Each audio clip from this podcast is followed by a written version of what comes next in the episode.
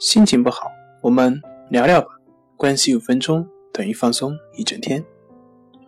大家好，我是心理咨询师杨辉，欢迎关注我们的微信公众账号“重塑心灵心理康复中心”，也可以添加微信 “su 零一一二三四五六七八九”了解焦虑的解决办法。今天要分享的作品是患者如何向朋友求助。一种方式是直接求助。我正在经历一段痛苦，不知道能不能和你说说我的感受，我会非常感激。你表现的并不像被赋予了特权，这样做所传递的信息就是，你需要的只是一小段时间，而不是几个小时。你是在为自己的要求设限。另外一种求助的积极方法就是以一种。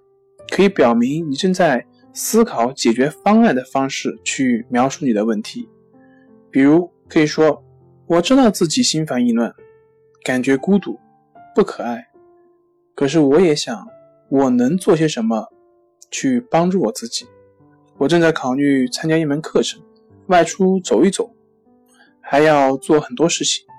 我还在考虑如何利用正在学习的一些技巧，如怎样确认我的一些。”消极想法过于极端，太不合逻辑，这就传递给听者一条明确的信息，即你并不仅仅是找他去寻求同情，而且还在自助。